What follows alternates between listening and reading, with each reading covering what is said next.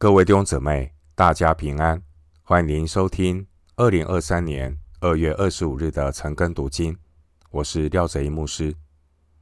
今天经文查考的内容是《撒母耳记上》十七章十二到二十七节。《撒母耳记上》十七章十二到二十七节内容是大卫探望兄长时，听闻敌方歌利亚的骂阵。首先，我们来看《撒母耳记上》十七章十二到十五节。大卫是犹大伯利恒的以法他人耶西的儿子。耶西有八个儿子。当扫罗的时候，耶西已经老迈。耶西的三个大儿子跟随扫罗出征。这出征的三个儿子，长子名叫以利押。次子名叫亚比拿达，三子名叫沙玛。大卫是最小的，那三个大儿子跟随扫罗。大卫有时离开扫罗，回伯利恒放他父亲的羊。那非利士人早晚都出来站着，如此四十日。撒母耳记上十七章记载，以色列人和非利士人。两军对峙僵持，彼此都不敢轻举妄动。经文十六节说，两军对峙已经有整整四十日。当时候，非利士的巨人歌利亚，每天早晚两次都出来向以色列人开骂叫阵，挑衅羞辱以色列人。随着时间，一天一天的过去，更助长了非利士阵营的气焰。这个巨人哥利亚越来越狂妄，因为没有以色列人敢下来回应哥利亚的挑衅，和他单独对决。而以色列人这边的阵营，随着时间的过去，士气一天一天的消弱，越来。越胆怯。当以色列人和非利士人两军对峙的期间，大卫他一直在协助父亲放羊。直到两军对峙四十天之后，上帝带领大卫来到战场。被神拣选膏抹的大卫，他依靠万军之耶和华的名，带领以色列人打败非利士人。在大卫打败歌利亚之前，当时大卫家里的情况是，父亲耶西已经老迈，而大卫的三个兄长跟随扫罗出征。大卫他在家里被安排去放羊，在放羊的过程中，相信大卫有很多的时间可以独处、思想神、祷告、敬拜神。这也是上帝给大卫特别的恩典。大卫与神的关系绝非是喧嚣世界所能够提供的。弟兄姊妹，征战有时，安静有时。你要好好把握每一天可以亲近神的时间，如同大卫一样。大卫放羊的时间对他而言，那就是上帝装备大卫大卫信心最好的时间。弟兄姊妹，你要好好安排你每一天的时间，有分别为圣、安静的时间，与神面对面亲近神，这非常的重要，这是不能夺取的上好福分。经文十二节的以法他。就是伯利恒。当时候，大卫可能只是偶尔进宫为扫罗弹琴。大卫他还没有成为为扫罗拿兵器的人。后来等到大卫杀了歌利亚以后，大卫他才常住在王宫中，因为扫罗他留住大卫，不容他再回父家。十八章二节，经文十六节的这个四十，四十这个数字有完全彻底的含义。换句话说，歌利亚羞辱神的百姓四十日，竟然没有一个人敢应战，而上帝也没有任何的干预。然而在这之前，上帝早已拣选大卫，要为神和神的百姓来征战。十三章十四节，神的时间表是要等到神的百姓受到四十天的羞辱之后，才让耶西打发大卫来到军营。十七节，弟兄姊妹，凡事都有神的美意，神或许会迟延，但神不会单言。神所安排的时间都是最好的。上帝借着以色列百姓彻底被这个非利士人羞辱，为要凸显大卫，他是一个专心倚靠主的人，为要彰显神的荣耀，也要除去神百姓的羞辱，透过大卫为神做美好的见证。回到今天的经文，《撒母耳记上》十七章十七到十八节。一日，耶西对他儿子大卫说：“你拿一依法烘了的穗子和十个饼，速速地送到营里去，交给你哥哥们。再拿着十块奶饼，送给他们的千夫长，且问你哥哥们好，向他们要一封信来。”大卫的父亲让大卫去军营找他的兄长们，送一些食物过去，并且带回他们的消息。为人子女出门在外，做父母的难免会有牵挂。当做儿女的出门在外的时候，要记得向家里的父母报平安。儿女出门在外。虽然父母亲看不到我们，然而天上的父神，他的眼目遍察全地，他看见每一个属神儿女的光景。为人子女的，除了不让父母亲担忧，也不要让圣灵担忧。行事为人要谨慎，要警醒，而做父母的要常常为儿女们祷告。十七节的一一法大约是二十二公升。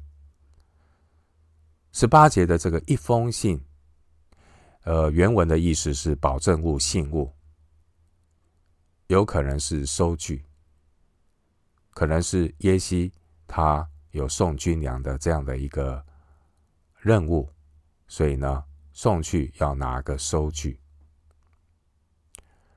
我们从人的角度来看，大卫。到军营探视兄长的这件事，耶西这次可能只是偶然的派大卫去送食物，而这次大卫一去就遇到了歌利亚，在许多人看来好像是偶然的事，然而在神的护理之下，凡事都有神的美意。回到今天的经文。撒母耳记上十七章十九到二十七节，扫罗与大卫的三个哥哥和以色列众人，在以拉谷与非利士人打仗。大卫早晨起来，将羊交托一个看守的人，照着他父亲所吩咐的话，带着食物去了。到了辎重营，军兵刚出到战场。呐喊要战，以色列人和非利士人都摆列队伍，彼此相对。大卫把他带来的食物留在看守物件的人手下，跑到战场，问他哥哥们安。与他们说话的时候，那讨战的，就是属加特的非利士人歌利亚，从非利士队中出来，说从前所说的话。大卫都听见了。以色列众人看见那人就逃跑，极其害怕。以色列人彼此说：“这上来的人，你看见了吗？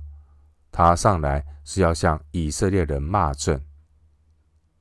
若有能杀他的，王必赏赐他大财，将自己的女儿给他为妻，并在以色列中免他父家纳粮担差。”大卫问站在旁边的人说：“有人杀这非利士人，除掉以色列人的耻辱，怎样待他呢？这未受割礼的非利士人是谁呢？竟敢向永生神的军队骂阵吗？”百姓照先前的话回答他说：“有人能杀这非利士人，必如此如此待他。”十九到二十节经文，大卫他遵从父亲的差派。大卫清早起来，他出去之前，先将羊群的照顾安排好，把羊交托给一个看守的人。我们从这件事情上面呢，看出大卫是一个忠心的人，是一个有责任感的人。一个人在小事上忠心，他才能够在大事上承担责任，神才会将更多重要的事托付给他。路加福音十六章第十节说：“人在最小的事上忠心，在大事上也忠心；在最小的事上不义，在大事上也不义。”神叫万事互相效力。当时候，耶西并不清楚前方的战况。耶西呢，就直接让大卫到前线去看望看望他的哥哥们。这是神所定的日子。上帝带领大卫来到以色列人的军营，要借着大卫拯救以色列人脱离非利士人的手。二十到二十二节。大卫把食物交给看管的人。大卫他跑到以色列的军营中，问兄长们安。当时候，那个非利士人也从敌营中走出来，狂傲自高，对着以色列叫嚣。歌利亚怒骂的声音也被大卫听见了。以色列人一看到歌利亚的出现，个个害怕逃跑。这些以色列人天天都在听这位狂妄的非利士人在那边叫骂，整整四十天。以色列人听他叫骂的时候，个个噤若寒蝉，闻风丧胆，只能够任凭歌利亚在那边狂妄叫骂。以色列人听见歌利亚的叫骂声，除了害怕，就是逃跑。为什么以色列人会落入如此狼狈的光景呢？上梁不正下梁歪，君王不倚靠神，以色列人不信靠神，不倚靠神的结果，就是《生命记》三十二章三十节的下场。《生命记》三十二章三十节说：“如果……”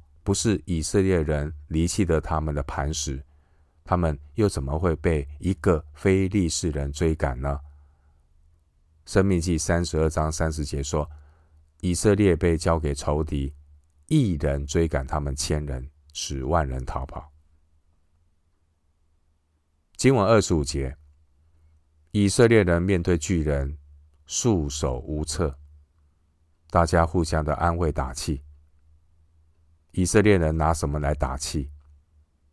他们拿扫罗的悬赏来彼此打气，而不是彼此鼓励，要倚靠神来提升信心。二十五节，以色列人拿扫罗的悬赏来彼此打气。如果有人杀败巨人，扫罗有重赏。当年这个扫罗王。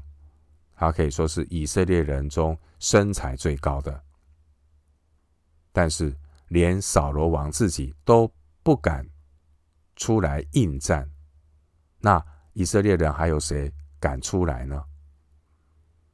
因为扫罗他早就把倚靠神这个神圣的态度抛出脑后了。弟兄姐妹，人如果不是依靠神得着信心，人要如何才能够面对仇敌的攻击呢？就如同当年以色列人面对巨人的辱骂，束手无策，因为当时候神的灵已经离开扫罗，扫罗他已经失去了倚靠神的信心和勇气，因此扫罗他只能够期待透过重金悬赏的方式，找到赶上战场挑战非利士人的勇士，如果有人敢迎战巨人歌利亚，打败他，这个人就可以娶扫罗的女儿，并且他的富家可以享受免纳粮当差的福利。即便扫罗有重赏，但重赏之下，还是没有勇夫敢去挑战歌利亚。就在这危急的时刻。神所拣选的大卫出场了。上帝要借着一个人所看不起的少年大卫，杀败狂傲的非利士人，也让这些轻看大卫的人不得不信服大卫所见证的耶和华真神，他是大能的神。二十节的辎重营，这是指四周有壕沟。环绕防卫的军营，弟兄姐妹，我们从今天的经文描述中看到，虽然以色列人在歌利亚面前是如此的惊惶、极其害怕，十一节，以色列人见到歌利亚出现的时候，以色列人都惊慌逃跑，二十四节，但不要忘记。以色列人的身份，他们是永生神的军队。二十六节，只不过当时候的以色列人，他们不知道要依靠神，他们就成了一群属肉体永生神的军队。以色列人因为依靠自己，不依靠上帝，就失去了信心和勇气。弟兄姐妹，上帝呼召我们成为永生神的军队。十七章二十六节。今天我们透过以色列人惧怕歌利亚的例子，来提醒我们：属神的儿女是无法靠自己胜过苦难。苦难就如同歌利亚巨人一般，压迫着你，让你惧怕。因此。属神的儿女唯有倚靠神，才能够得胜。因为神他能够为我们征战，并不是我们有什么本领能够为神征战。最后，牧师以一段经文，让我们彼此的提醒，彼此的鼓励。耶利米书第三章二十一到二十三节，旧约圣经。耶利米书三章二十一到二十三节，在近光的高处听见人声，就是以色列人哭泣恳求之声，乃因他们走弯曲之道，忘记耶和华他们的神。你们这被盗的儿女啊，回来吧！我要医治你们被盗的病。看呐。